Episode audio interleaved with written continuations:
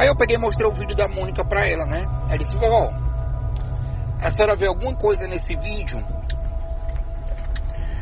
Aí ela disse assim, eu vejo só duas pessoas. Aí eu, ah, tá vendo duas pessoas, o entrevistador e a, a, a moça, né? Aí ela, não, tem uma outra moça também. Aí eu, mas vó, é o que? É espírito? Ela, não, é outra coisa.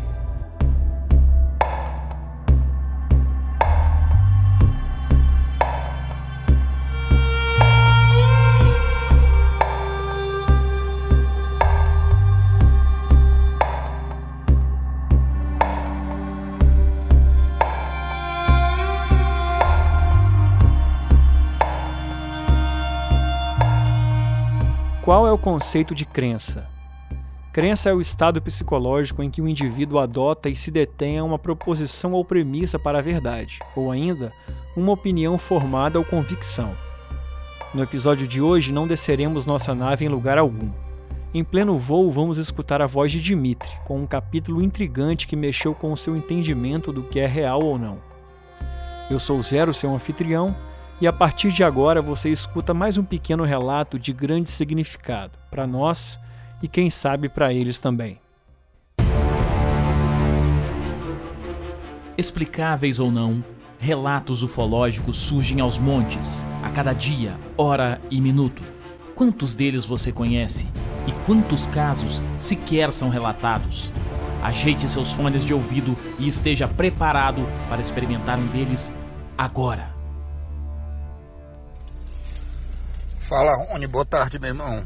Cara, Deixa eu te contar.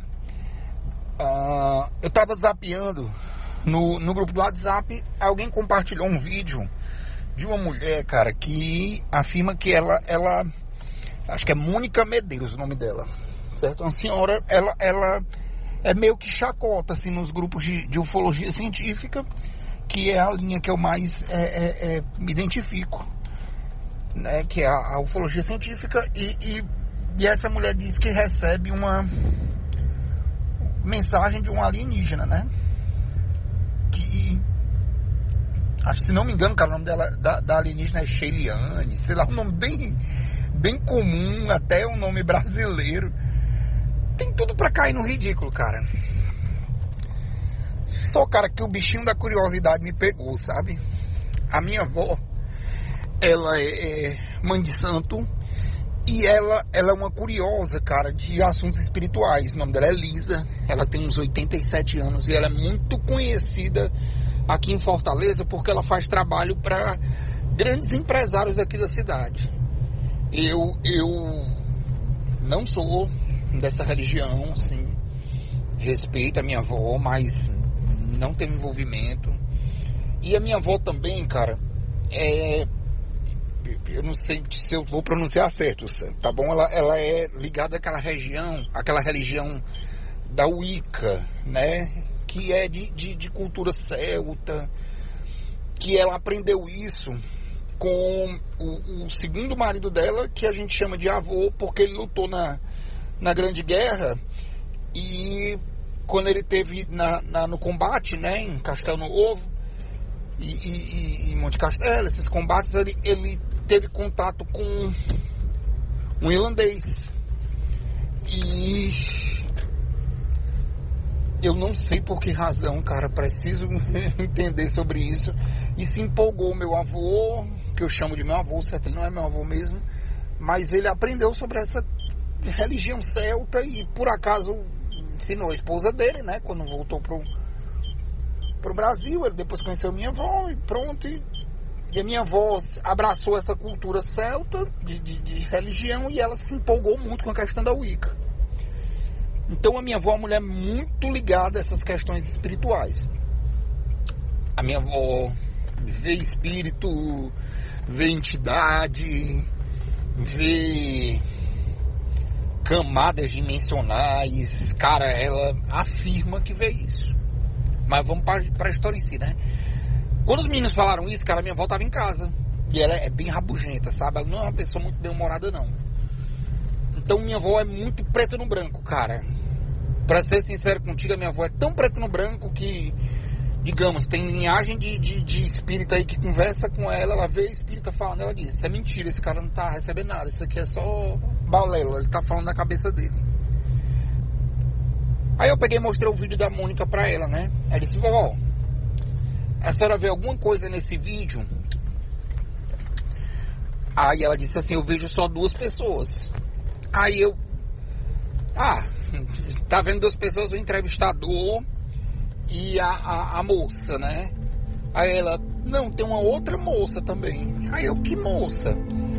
Aí ela, vixe, não, não é, não é física não. Aí eu, como assim? Aí ela, tem uma moça loura que tá com um uniforme prateado, assim, quase pro azulado, que ela, vez por outra, ela, fica tentando conversar com, a, com essa outra moça, ela que fica passando as informações para ela.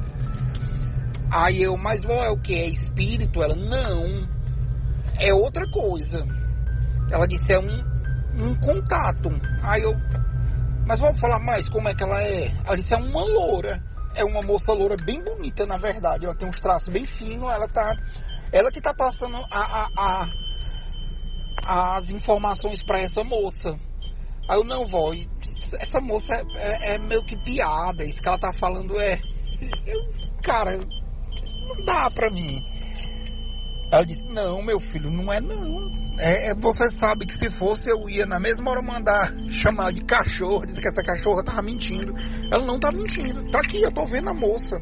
A moça fica tentando descer, mas ela tá meio impedida, assim. Ela aparece um pouco, ela fala bem rápido e ela procura se expressar, mas a, a gente vê que ela tenta ser o mais possível delicada para falar as palavras certas para essa moça entender. Mas ela é uma pessoa muito boa, ela tá falando coisa para ela e ela tá dizendo o que a moça tá dizendo.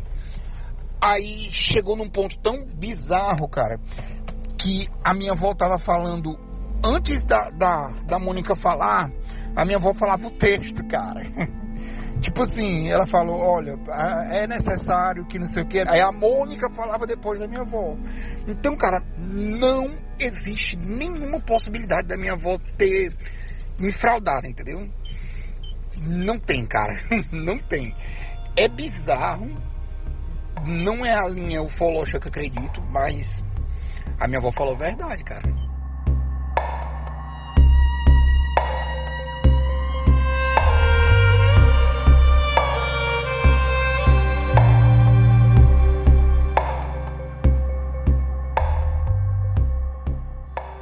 Não deve haver outro caminho para um bom futuro senão o respeito.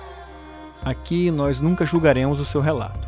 Sua experiência para nós é de grande valor, independente da quantidade de palavras ou magnitude do fenômeno. Por isso, participe dos relatos flutuantes contando sua história ou a de uma pessoa próxima, cujos detalhes lhe estejam bem claros. Em todo caso, estamos aguardando seu contato pelo WhatsApp 28 999-834185 ou relatosflutuantes.gmail.com. Nas redes sociais nós somos relatosflutuantes no Instagram e rflutuantes no Twitter. No próximo episódio, pousaremos em Guarujá, litoral paulista, para dar carona e escutar a voz de Rodrigo. Por aqui fico, até semana que vem e veja, nós somos uma nave.